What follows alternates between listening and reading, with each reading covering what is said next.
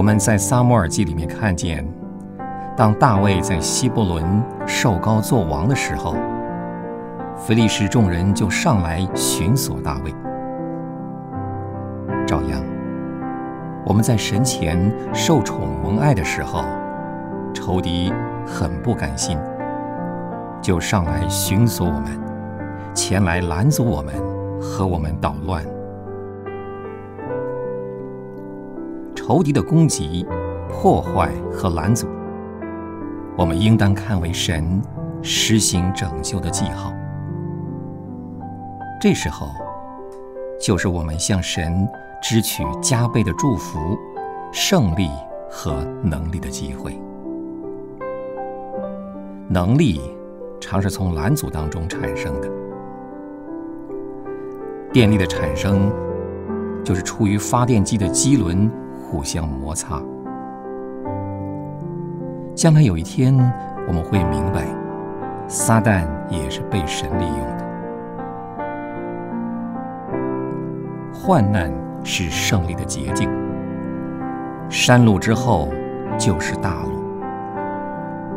一切伟大的事业都有患难的印记。发光的精炼必须经过炉火的烧。锤，没有人配算为得胜者，除非他历经苦楚。额头上有刺痕的忧患之子，他说：“在世上你们有苦难。”可是，就在这句之后，来了一句应许：“但你们可以放心。”我已经胜了世界。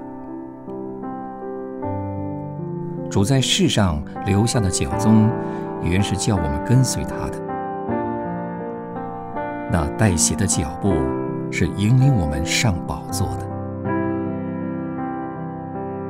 伤斑是铁杖的代价。我们的冠冕必须华丽争夺。这些都是。公开的秘密。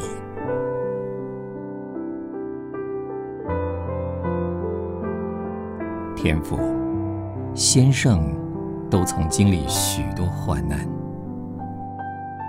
他们都从患难进入掌权的地位。将来有一班环绕在宝座前唱赞美诗的人，他们都是从大患难中出来的。每一本伟大的著作，都是作者写的结晶。谁是写那部不朽之作《天路历程》的？是一个穿紫袍、享安乐的王子吗？不是，那是裴德福牢狱之中一个囚犯，本人约翰。我们感谢你，祷告，奉主耶稣的名。